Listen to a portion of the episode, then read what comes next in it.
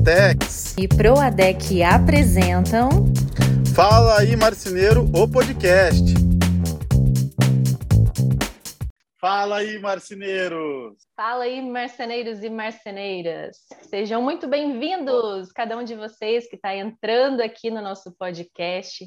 É uma alegria ter vocês aqui. Eu não canso de repetir que esse projeto existe para vocês e por vocês, e hoje a gente tem um convidado muito especial aqui para falar de um tema ultra polêmico. Mas antes de falar sobre o tema e sobre o convidado, eu quero dar um recadinho da Duratex para vocês.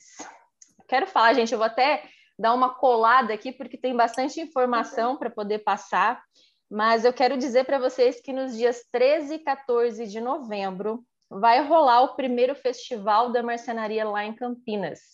Então, se você é de Campinas e região, vai rolar um evento presencial que tem uma estimativa ali de cerca de 300 pessoas para participar, só que esse evento será híbrido.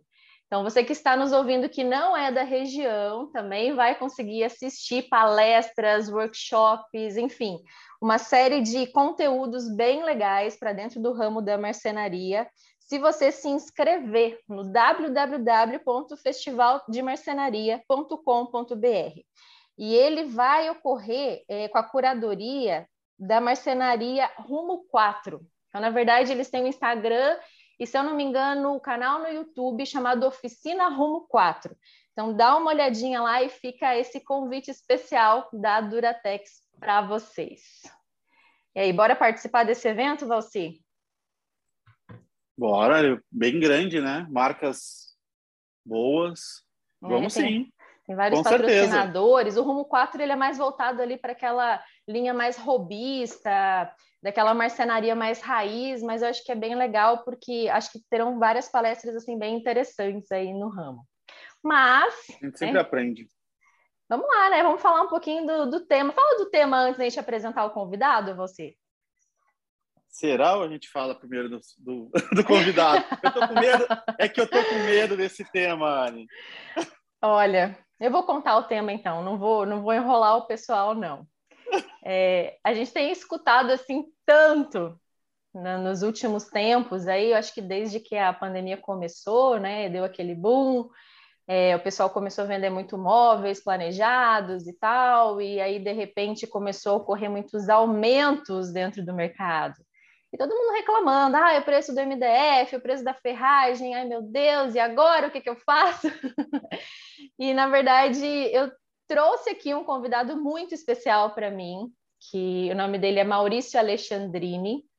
Ele é gestor dentro do grupo Big Fair. Não sei se você que está nos ouvindo aqui já ouviu falar, mas é a Big Fair ela tem várias empresas ali dentro delas, né? Dentro dela, entre elas tem a Retist, tem a Lema Embalagens, e eu tive a honra e o privilégio de trabalhar por alguns anos ali junto com eles.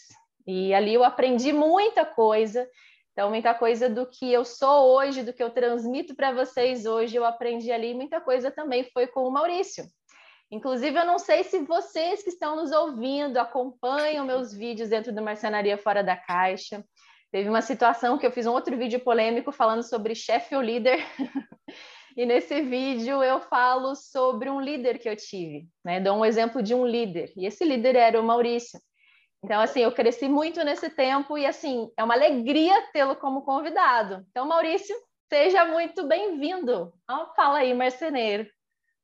Oi, pessoal. Bom dia, boa tarde ou boa noite aí, dependendo de quando está nos escutando. É um prazerzão estar aqui. A gente realmente trabalhou junto por alguns anos, né, Anny? Acho que foi quatro anos. Eu acho que foi é. isso mesmo.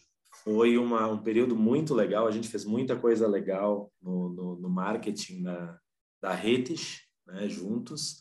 Aprendemos muito, né? A gente está aí sempre aprendendo, tem muita oportunidade. O, o mercado, o mercado é grandão, tem para todo mundo. A gente vive de aprendizado e quem não entender isso está completamente fora, né?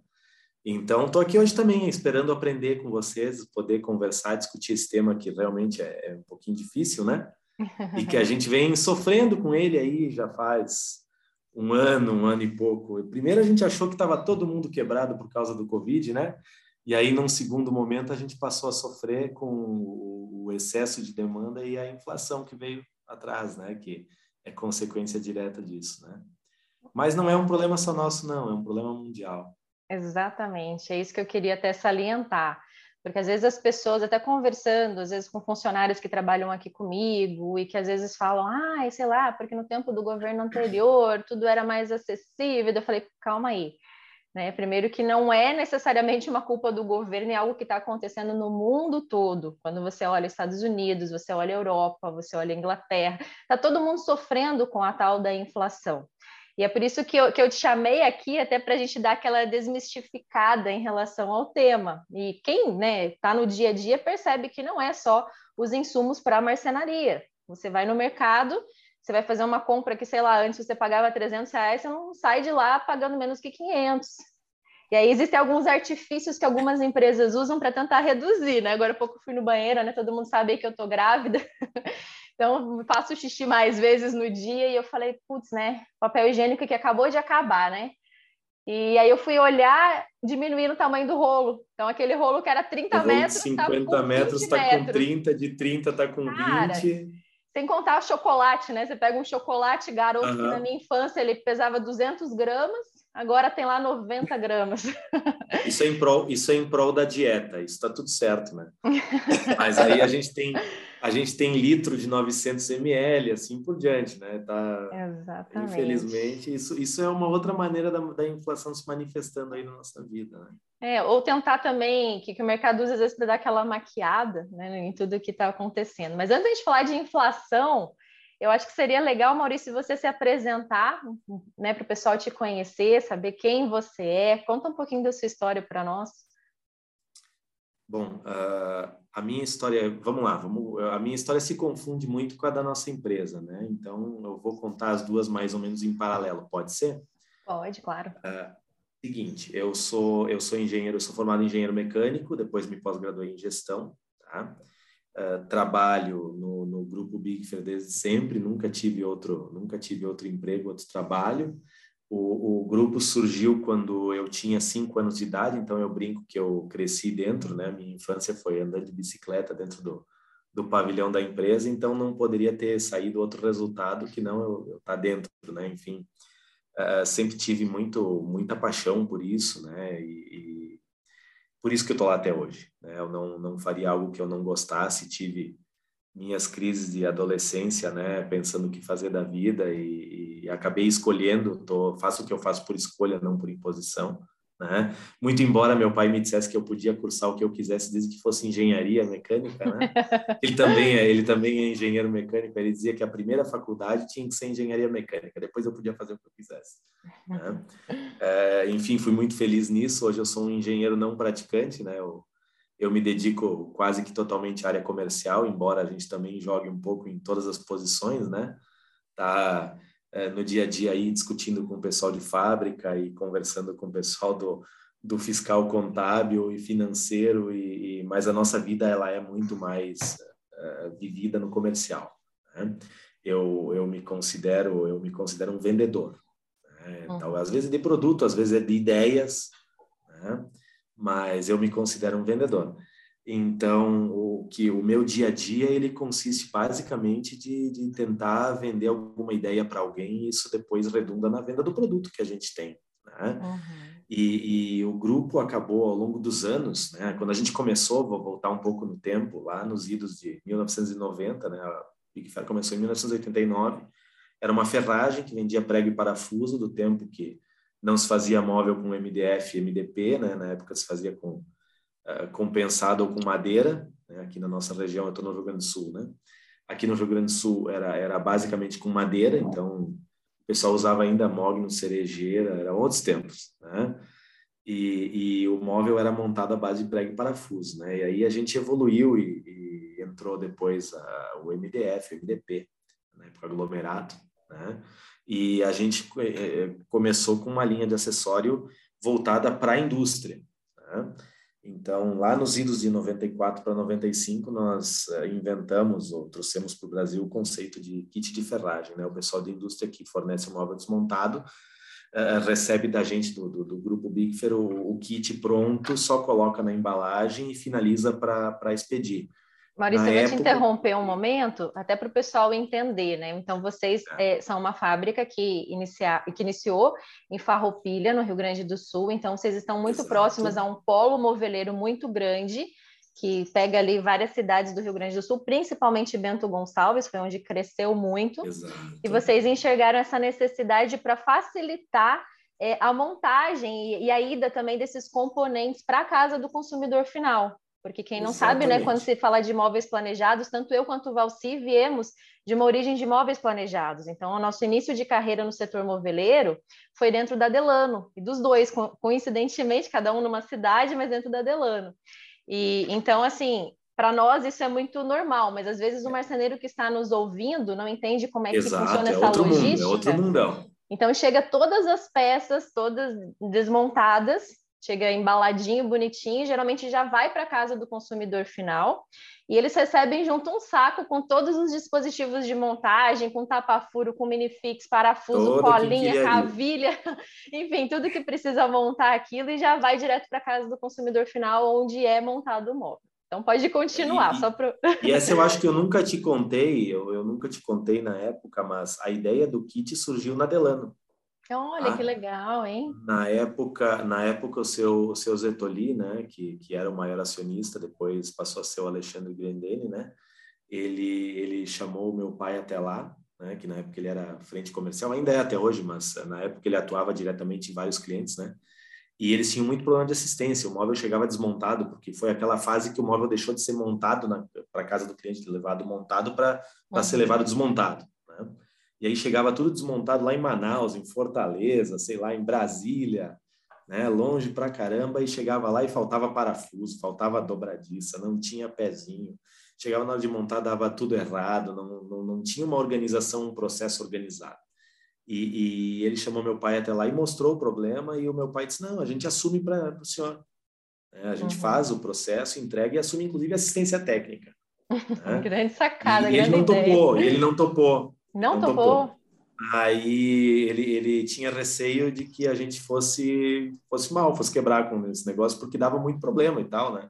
Uhum. E, e, o meu pai pegou essa ideia e levou para vários outros fabricantes e vários toparam. E de fato, o começo foi muito difícil, a gente quase quebrou. Uhum. Aí depois deu certo, enfim, né? E com isso a gente cresceu muito, passou a fabricar. A gente nessa época era uma montadora, a gente comprava o parafuso de um cara, a dobradiça do outro, a corrediça do outro, a bucha do outro, a cavilha do outro, assim por diante. E, e a gente passou a verticalizar tudo isso. Né? E eu já vou chegar no porquê que a gente hoje trabalha com marcenaria, né? E, e, ao longo desses anos a gente passou a fabricar tudo isso. Então hoje o, o, o grupo ele é um, um, um, coletivo aí de fábricas e várias vários itens diferentes. Então a gente tem uma fábrica de parafuso, uma fábrica de dobradiça, uma fábrica de corrediça, uma outra de toda essa quinquilharia plástica e metálica, né? E aí a gente, a gente começou a espalhar uma equipe comercial por todo o estado, aqui depois Santa Catarina, Paraná, enfim, foi crescendo para o norte do Brasil. E para justificar a presença comercial e pagar a logística e etc., a gente começou a comercializar uh, painel, MDF-MDP. Né? E aí, num primeiro momento, indústria, mas num segundo momento, por tabela, né, marcenaria também. Aí se criou um negócio que a gente hoje é, cresceu bastante. A gente ainda é muito pequeno perante o potencial do mercado, mas cresceu bastante, que é um negócio de, de revenda de material para marceneiro. Né?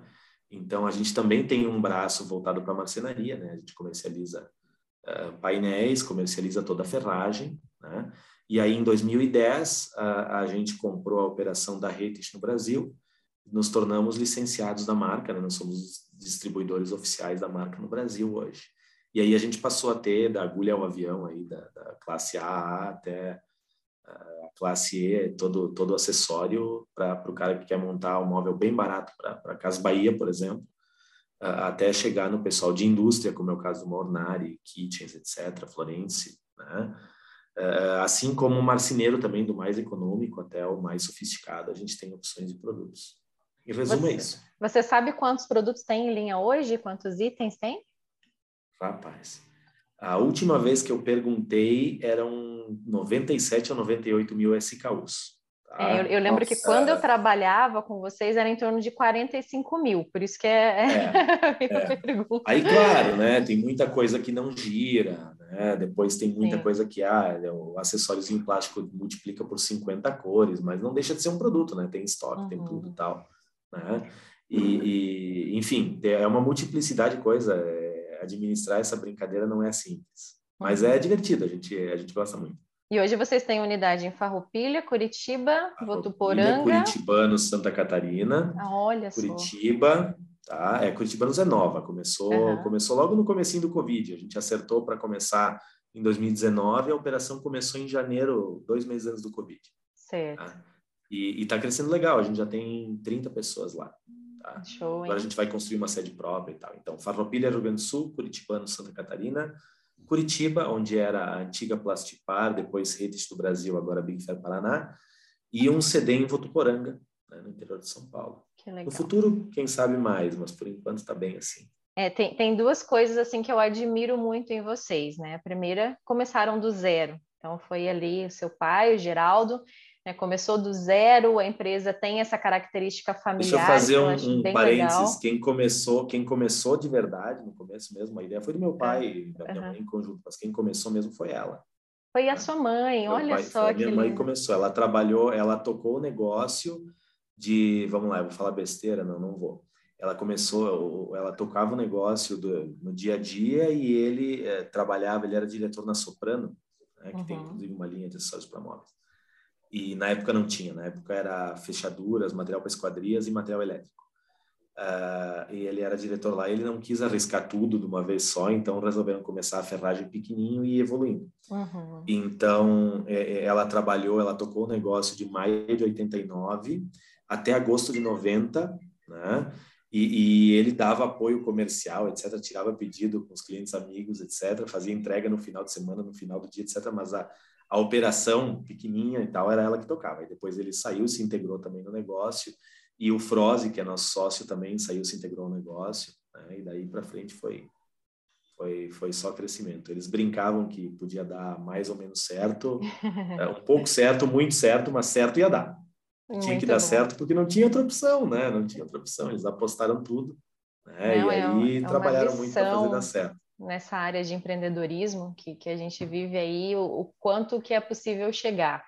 Então, se você que está nos ouvindo ainda não conhece o Grupo Big Fair, dá uma olhadinha, entra no site, é, entra no Instagram, segue eles. Vocês não têm noção da dimensão e do que está por trás desse negócio. E o que eu mais gosto, na verdade, no negócio em si, é a rapidez e agilidade de uma empresa brasileira feita para brasileiros e que tem o um foco no cliente porque a gente vê outros concorrentes, outros players aí no mercado que são de origem multinacional, a demora que é para ter um, uma resposta, um retorno.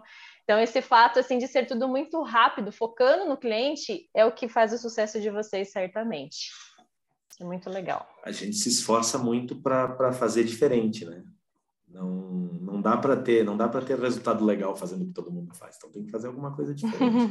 é verdade. Vamos fazer, é verdade. vou aproveitar para fazer meu merchan, né? Então nosso Instagram é grupo Bigfer, arroba grupo Bigfer ou arroba Redes Brasil, é o dedicado à marca Redes. Tá? Vamos, aproveitar, vamos, a... vamos aproveitar, Maurício. Então, e quem está nos ouvindo, marca então o Maurício lá do grupo, marca a gente tira uma foto mostrando o momento que você está nos ouvindo, que a gente vai repostar. Isso agora, e agora a gente começa a falar daquilo que, né, que, que nos importa aqui, o nosso tema do nosso podcast. Porque, vamos lá, eu queria perguntar para você, Maurício, o que é exatamente inflação? Porque a gente escuta tanto essa palavra, ah, inflação, vê os preços subindo de todos os lados, o combustível é outra coisa que tem preocupado todo mundo. Então, eu queria que você pudesse explicar isso, porque muitas vezes quem está nos ouvindo aqui acaba achando que ah, o preço sobe porque ah, os comércios querem subir, porque as indústrias querem subir e querem ganhar dinheiro com isso. Só que a economia não funciona bem dessa forma. Então, existe todo um mecanismo por trás, existe essa palavrinha chamada inflação e existe um porquê dela ocorrer e dela está ocorrendo também no mundo todo. Então, se você puder nos explicar um pouquinho dentro do seu conhecimento e do seu dia a dia, eu acho que vai ser bem legal. Olha, é, vamos lá, né? Fazendo sempre a ressalva que eu não sou economista, né?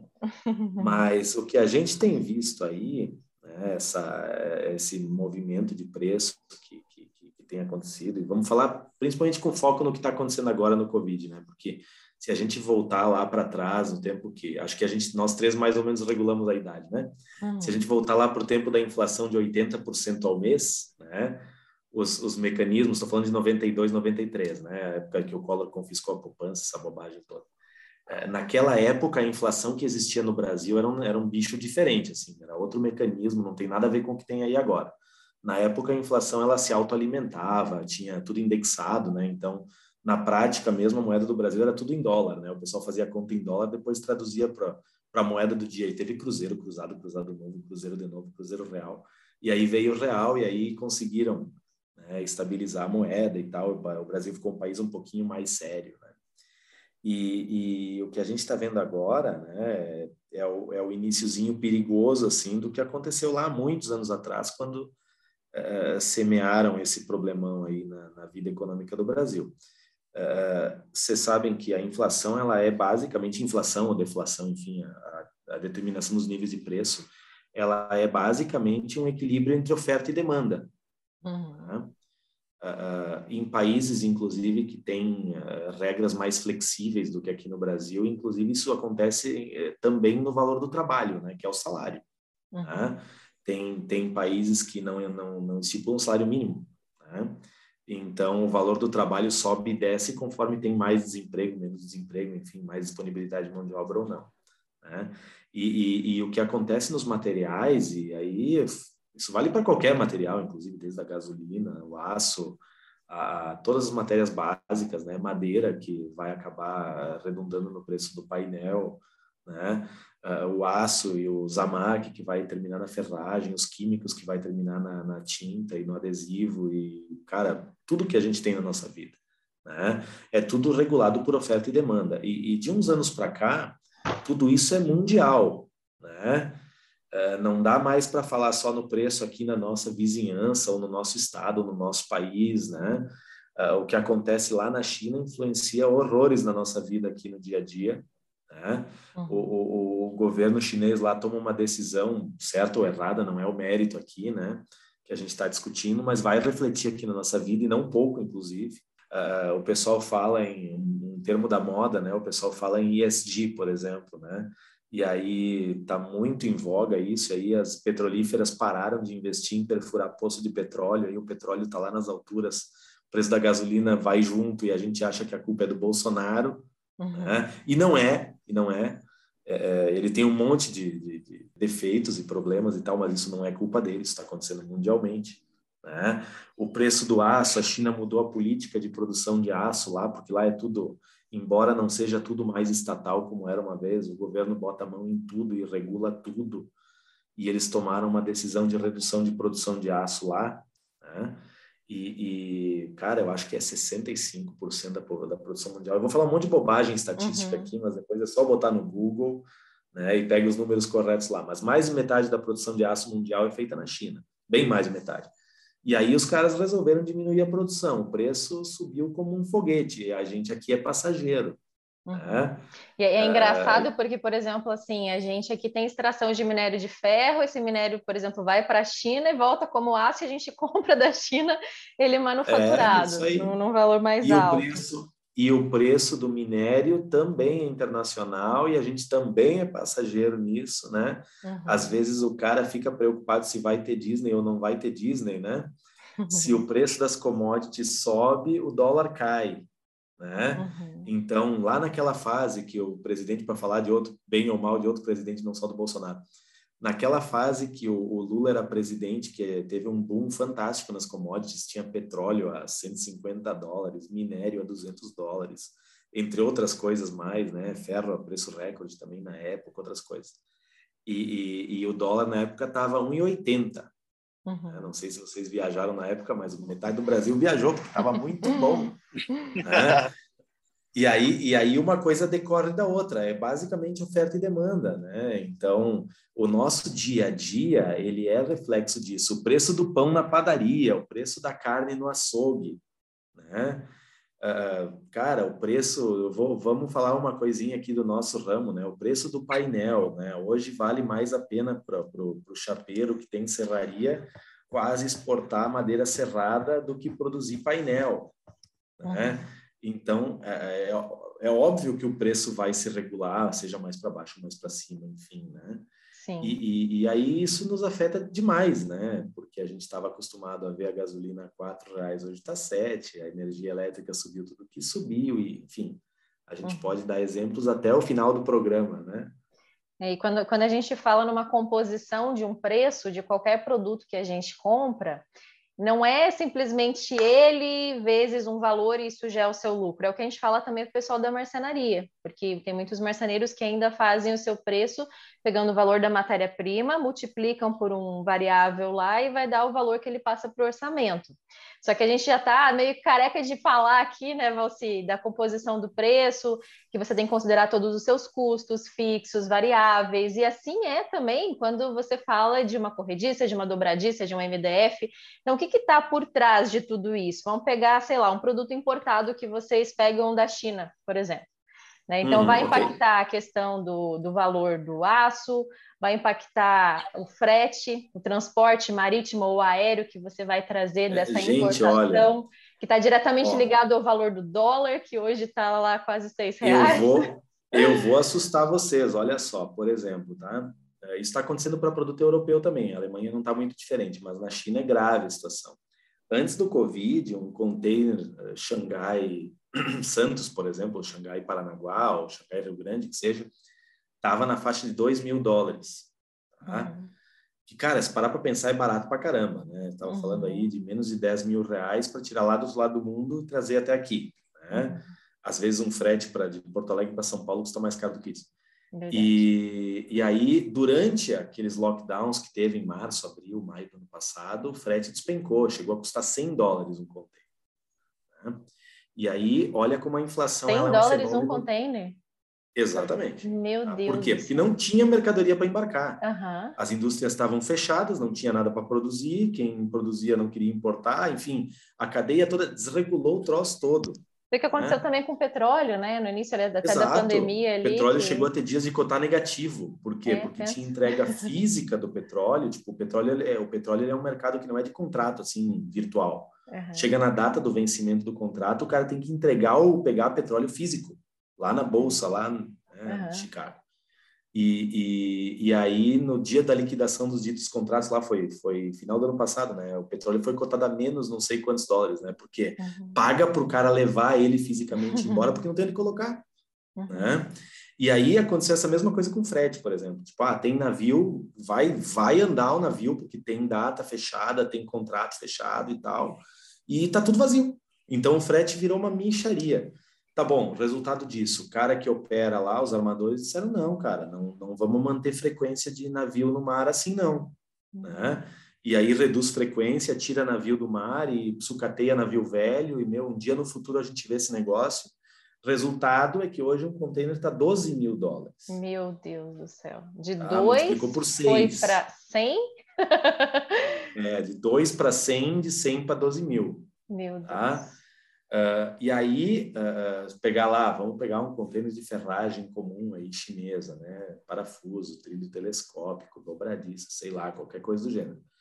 Representava, sei lá, cara, vou, vou dizer mais ou menos em percentual, representava 6, 7% do valor da mercadoria o frete, virou praticamente zero, né? Uhum. E aí agora representa, sem mentira, mais de 40% do valor da mercadoria. É muita né? coisa. Então, inflacionou não é só porque o aço subiu, aí o aço subiu um monte também. Uhum. Porque num primeiro momento, e isso eu não preciso falar de China, vamos falar do Brasil mesmo. Num primeiro momento, lá em março, abril do ano passado, ninguém sabia o que ia acontecer. A gente achava que era o apocalipse zumbi e tal, né? E aí as indústrias todas, cara, fecharam planta, né? Teve uhum. siderúrgica que abafou alto forno, a Braskem desligou uh, reator petroquímico, né? entre outras indústrias de base que desligaram um monte de coisa. Né? Uhum. Porque, meu, não sei o que vai acontecer, ninguém quer comprar nada, porque ninguém está nem pagando duplicata, vai comprar por quê, né? Uhum. Aí, num segundo momento, quando a economia retomou e com todos os auxílios que foram dados, que está corretíssimo ter dado, Né? Pode ver que todos os países organizados fizeram alguma medida maior ou menor grau e uhum. tal, mas num segundo momento gerou um choque de, de, de, demanda, né? No primeiro momento foi um choque de oferta, no segundo momento um choque de demanda. E aí o preço de tudo vai para a lua, né? E, e, e aí, quando chega na ponta, né, a gente começa a ver um mercado que já não está mais tão afim de pagar por isso, né? Porque, uh, cara, o bolo da renda ele é mais ou menos daquele tamanho, ele cresce, sei lá, cresceu nem 10% aí com todo esse monte de auxílios que foram dados. E a inflação foi mais de 30%, uhum. né? Se olhar o IGPM, né? Porque aí, para falar de materiais, né? Coisas táteis, palpáveis, não adianta olhar IPCA, porque a composição do IPCA ela é muito, muito uh, focada em serviços. Né? Então, cara, entra tudo lá, né? Entra cabeleireiro, entra escola, entra, cara, tudo que serviço que vocês imaginarem está lá. E tem um peso muito grande no índice. E GPM não, GPM é basicamente produtos. Então entra minério de ferro, que vai ser aço, que vai virar um produto, tem madeira, tem uhum. gasolina, tem, cara, tudo que. É, tem... Explica para quem está nos ouvindo, Valci, é, Valci não, é Maurício, o que, que é o IPCA e o que, que é o outro, qual que é o outro índice que você falou? IGPM. Eu, como, eu, como investidora, estou sempre no é, IPCA e na Selic só. é, IGPM, ninguém mais indexa o IGPM em nada, porque o IGPM ele é totalmente, é uma loucura, né? Ele é muito volátil, né? Uh, vamos lá, IPCA é a inflação oficial, índice de preços ao consumidor amplo tá? que é uma cesta que leva em conta, teoricamente, né, assim, deveria ser o consumo médio do brasileiro. Então, uhum. pega lá, na média, uma família brasileira gasta X% em gasolina, vai estar tá lá esse X%. X% em tomate, X% em conta de celular, X% em roupa, X% em turismo. Uh, uhum. Na verdade, lá é lazer e viagem, alguma coisa assim que chama uh, X% em X, em Y, aquilo, aquilo outro e tal, e compõe 100% da renda. E todos os meses faz uma pesquisa de preço e joga para dentro e faz a conta para dar um percentual. Uhum. Acontece o quê? Tá, tá, hoje está na faixa de 9% a 10% no ano, né, 12 meses, tá, que já é um absurdo, uhum. tá, é muito acima do que vinha. Uh, mas ainda assim é muito mais baixo que o IGPM. O IGPM o que, que é? Índice Geral de Preços e o M é médio, se não estou enganado uhum. uh, que também é um índice desse mesmo, dessa mesma maneira, mas em vez de ser focado na cesta de consumo de uma família, ele é muito mais focado em produtos. Né? Então ele não tem não tem tanto peso para comprar para serviço. Ele olha todas as commodities aí agrícola, né, soja, milho, cara, tudo que vocês imaginarem. Aí entra a fruta, entra a carne que pesa muito e tem subido muito, né? Uh, entra gasolina, entra tudo que a gente consome, pão, cara, mil coisas, tá? Mas produtos, né? Uhum. E, e, se vocês pararem para pensar de um ano e meio para cá, o que, que realmente subiu de preço? O serviço praticamente não subiu, uhum. né? Por quê? Porque o Covid arrasou o setor de serviço, né?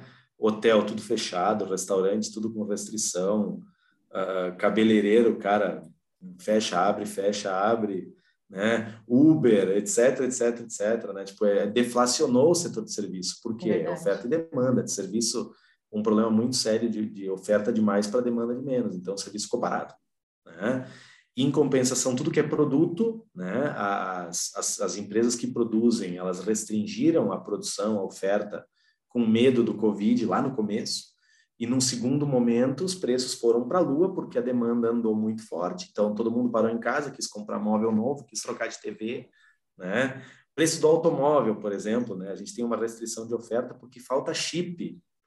Né? Mas, gente, você pensa nunca na história da minha vida, da minha existência, eu vi um carro usado valorizar, gente.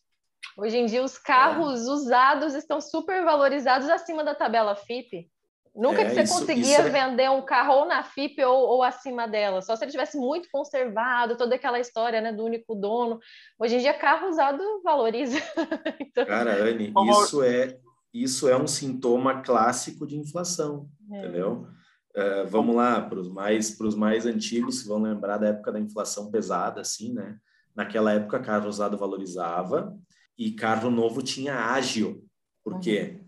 Porque o cara botava o nome na fila para pegar um carro novo e vendia o lugar na fila mais caro do que ia pagar pelo carro. Olha que loucura. Entendeu? Então, por quê? Porque o dinheiro queimava na mão, né? Imagina, a gente chegou a ter inflação de 80% ao mês.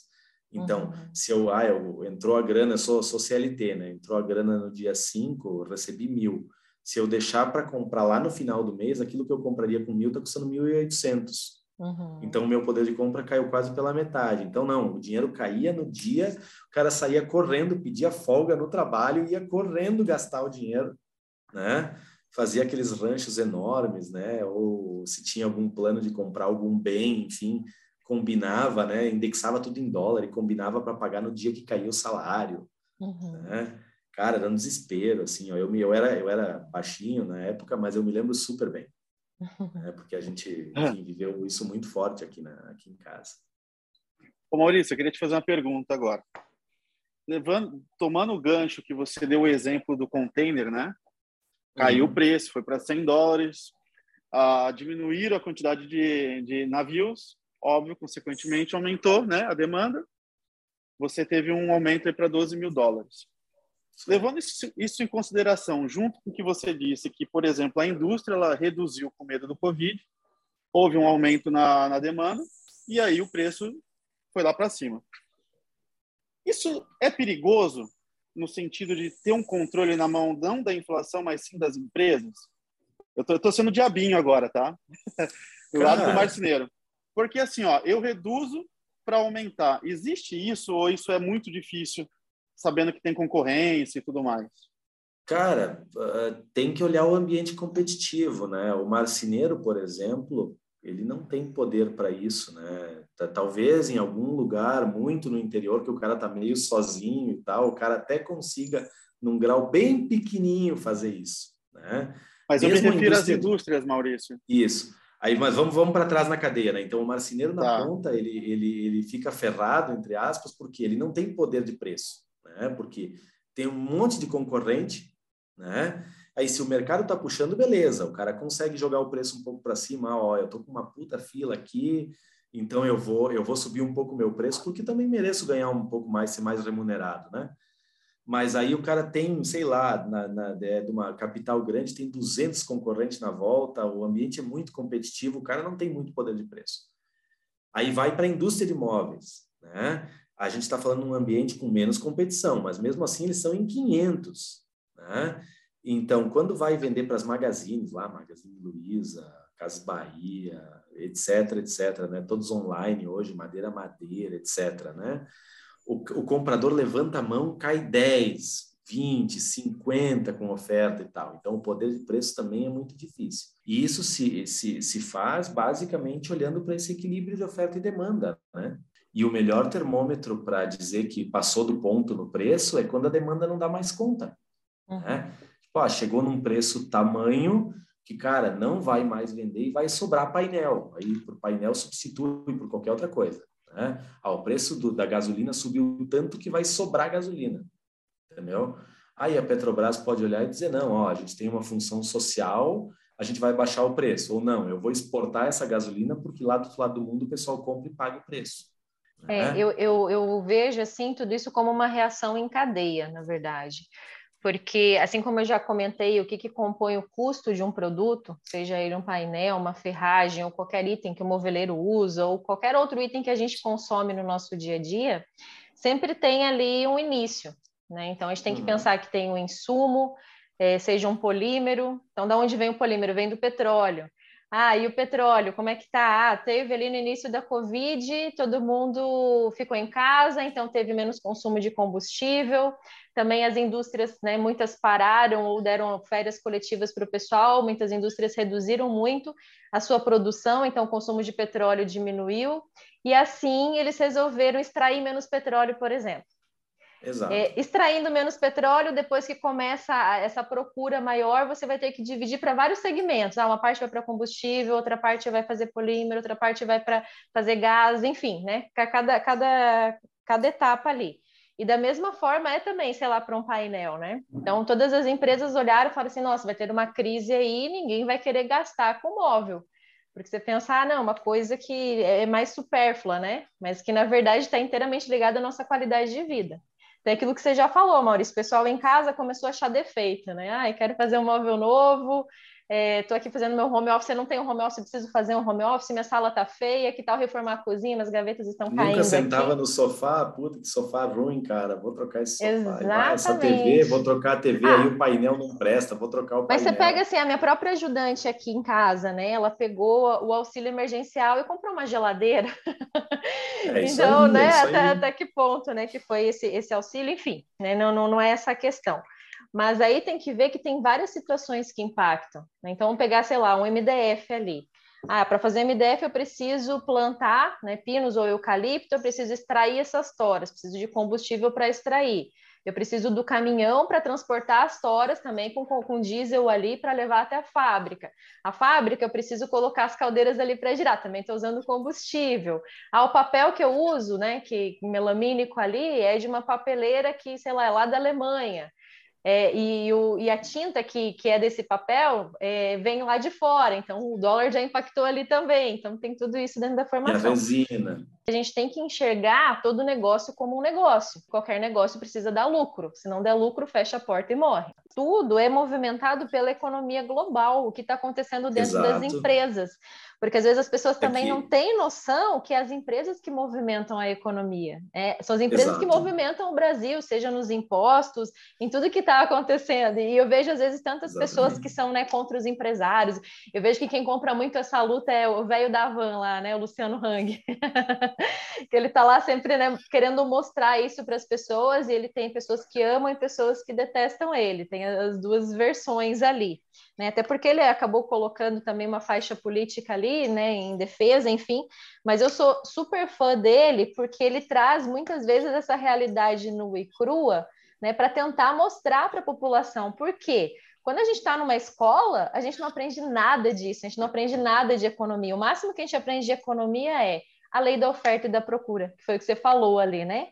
Então, assim, que, ah, legal, né? Quando mais tem gente procurando, mais o preço sobe, quando não tem, o preço baixa. Mas como que isso funciona na prática? O que, que tem por trás de tudo isso? O que, que tem numa formação de preço?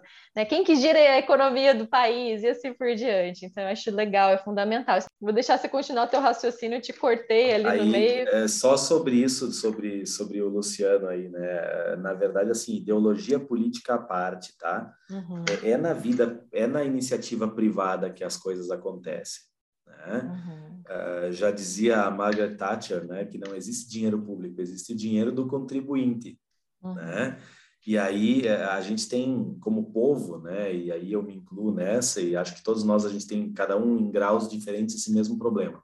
A gente espera tudo do governo, mas detesta pagar imposto. Uhum. Né? Acontece que o que movimenta, né, o governo é o nosso dinheiro lá, né? Assim como uh, o, que, o que faz um país crescer é a produtividade, é, é a, é a inicia... no fundo é a iniciativa privada. O, o, o, governo, do meu ponto de vista, né, ele consegue induzir o crescimento ou atrapalhar o crescimento. Né? Uhum. E aí a gente, nesses últimos anos, a gente alternou momentos em que ele atrapalha um monte e outros momentos que ele induz um pouco. Né? E, mas uh, um crescimento de verdade, a geração de riqueza, a gente faz trabalhando, isso se faz na iniciativa privada.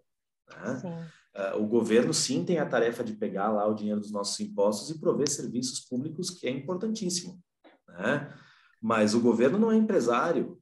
Né? Uhum. Então, ah, ah, num momento de dificuldade que nem a gente teve a, os lockdowns aí por causa do Covid, fazer, fazer esse auxílio para quem não tinha renda, por exemplo. Cara, fundamental né, para não deixar essa bicicleta da economia parar de girar, um monte de gente desamparada, com problema sério para conseguir botar comida na mesa, etc. Então, uhum. eu sou 100% uhum. a favor.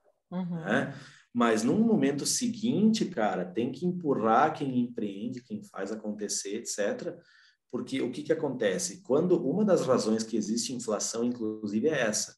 Quando quem produz está desestimulado a continuar investindo e crescendo, né, a gente entra num caminho que tudo inflaciona. Uhum. Né? Se amanhã, por exemplo, a profissão de marceneiro ela se tornar uma profissão que não vale mais a pena, certo? Tá? O que, que vai acontecer com o preço do móvel planejado no futuro? Né? Cada vez menos gente na marcenaria. Bom, o marceneiro vai se vai vai estar tá valendo mais, o, o, trabalho dele vai estar tá valendo mais. Uhum. Né? Então isso vale para qualquer atividade, né? Uh, eu, eu, eu me lembro muito bem porque meu avô foi pedreiro, né? Então, na época que ele era pedreiro, tinha muito, muita gente que trabalhava na construção. Então, a profissão valia muito pouco. Hoje em dia, né, só quem constrói sabe quanto vale construir. Por quê? Porque as gerações mais novas hoje, elas estão procurando outro tipo de trabalho. E, e, o trabalho de pedreiro é um trabalho fantástico, honrado pra caramba, mas é um trabalho pesado. Uhum. Né?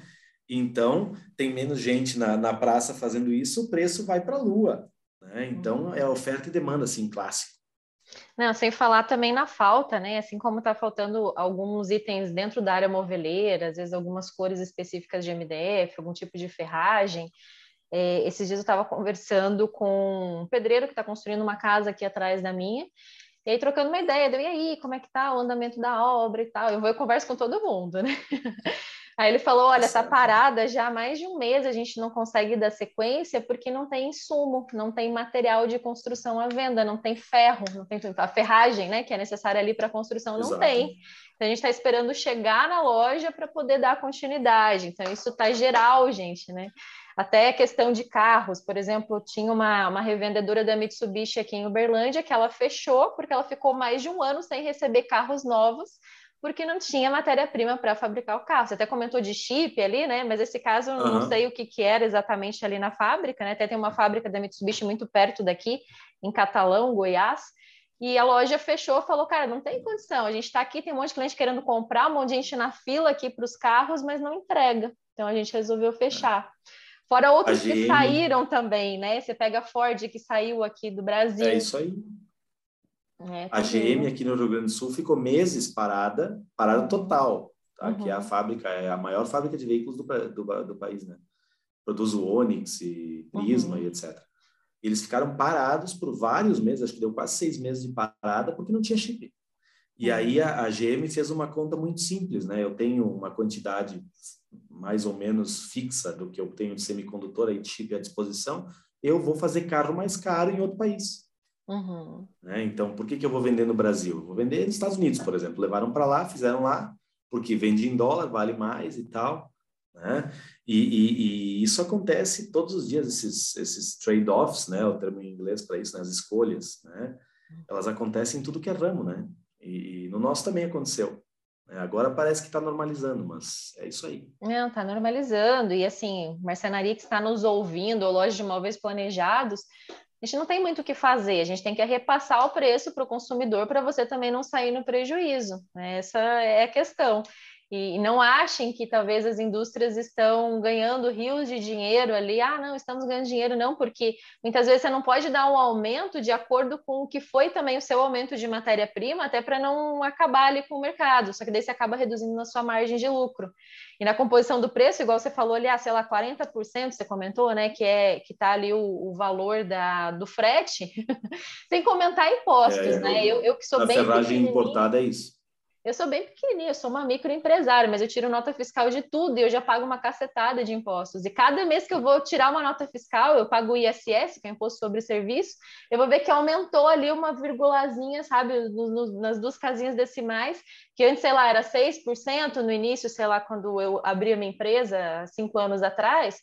Agora, só nesse ano, todo mês tem um aumento. Eu já estou lá para, sei lá, 7,9% pagando. Então, é, é isso aí, as empresas, né, elas movimentam. Eu tenho prazer de pagar imposto, sabe, Maurício? Eu falo que ainda quero pagar ainda muito imposto, porque quanto mais você paga de imposto, motivo, também está né? equilibrado o seu faturamento, né? E, e, eu sou daquelas, assim, que eu pago INSS, até falar, nem sei se eu vou usufruir disso, se eu vou ter uma aposentadoria do governo um dia ou quanto que eu vou me aposentar, mas eu me sinto assim como cidadã obrigada a pagar para quem está usufruindo nesse momento, sabe? Aquela, aquela consciência é, de cidadã, né? Então seria legal, né, quando as pessoas pensam dessa forma. Você está quietinho, Valci. Dois que falam Não, ouvindo... aqui. Estou ouvindo a partida de tênis entre vocês, que está fantástica, está muito boa. Uh, e, e, vocês falaram tudo, né? Uh, não tem o que fazer. Basicamente é isso que a gente pode fazer como dona de marcenaria é cuidar dos desperdícios, trabalhar o processo para poder ser mais efetivo e você ganhar, construir o teu lucro de outra forma, né? Porque o pessoal reclama muito, mas às vezes não tem uma gestão, não tem nada por trás. Então, você perde muito dinheiro. Nessas horas, o que qualquer. Eu brinco que qualquer um real é lucro que você está deixando uhum. ir pelo ralo, né? Então, cuidado com o seu dinheiro. É, qualquer chapa cortada errado, um trilho que você corta errado de uma porta de correr, uma medida que você tira que não está correta dentro do ambiente é prejuízo na certa, com certeza. Eu sei que vocês, eu sei que vocês falam bastante sobre formação de preço em épocas de inflação como agora, a formação de preço é muito importante, mas é muito importante. É. O, nada contra o cálculo de padaria, eu até eu, eu faço muito isso no meu dia a dia né? Mas a gente tem que ter um cálculo, um cálculo de padeiro em cima da coxa, mas um negócio bem embasado. Uhum. Não adianta também ir lá muito na minúcia, né? Mas como vocês já defenderam em outros episódios, eu escutei e tal, né? Tem que ter, tem que ter conhecimento do que está fazendo em termos de, de, planilha de custo, etc. E está sempre atualizado com os preços, porque tem mudado muito rápido, né? Sim. Como eu disse, agora está estabilizando um pouco, mas mudou muito rápido. Então tem que cuidar muito do preço de venda até a questão da validade do orçamento para quem está ouvindo aí, né? Deixar talvez menor, diminuir esse prazo, vale a pena. Todo risco tem que ser calculado, né? É, com certeza. Mas muito bom, gente, muito bom esse bate-papo. Eu vou deixar as considerações finais aí para vocês. E já de antemão eu agradeço por todos que estão nos ouvindo até aqui, né? A gente brinca que nossos episódios às vezes eles são longos, que é, o cara já terminou o treino voando. da academia, que ele já fez tudo o que ele tinha que fazer, já trabalhou e ainda não acabou nosso episódio. Mas ainda não chegamos a ser um flow, né, Valci? De quatro horas, cinco não, horas aí. Não. Quem sabe um dia, quem sabe um dia. Sabe, né? Dá pra, podemos sonhar alto, né? Claro, tem que mirar alto, né? É isso aí, é isso aí. Nunca, nunca se contentar com pouco, né? Tentar sempre, sempre atingir o máximo possível, pô. E Maurício, dá um, antes só um adendo, né? O, o Valci, ele tem um jargão aí que não sei se você chegou a ouvir, você comentou que ouviu já alguns episódios nossos, que ele fala muito é isso aí. Uhum. Aí você pegou já o isso aí dele. Mas eu Dessa queria vez que... o nosso convidado. É, você viu? a gente fez até, ele fez um GIF até no Instagram que a gente usa entre nós ali, é isso aí muito. Ah, muito Mas, bom. Maurício, eu queria que você deixasse um recado para quem está nos ouvindo, para quem é empreendedor, uma mensagem de encorajamento, baseado um pouquinho na, na história da sua família aí, né, para quem está nos ouvindo.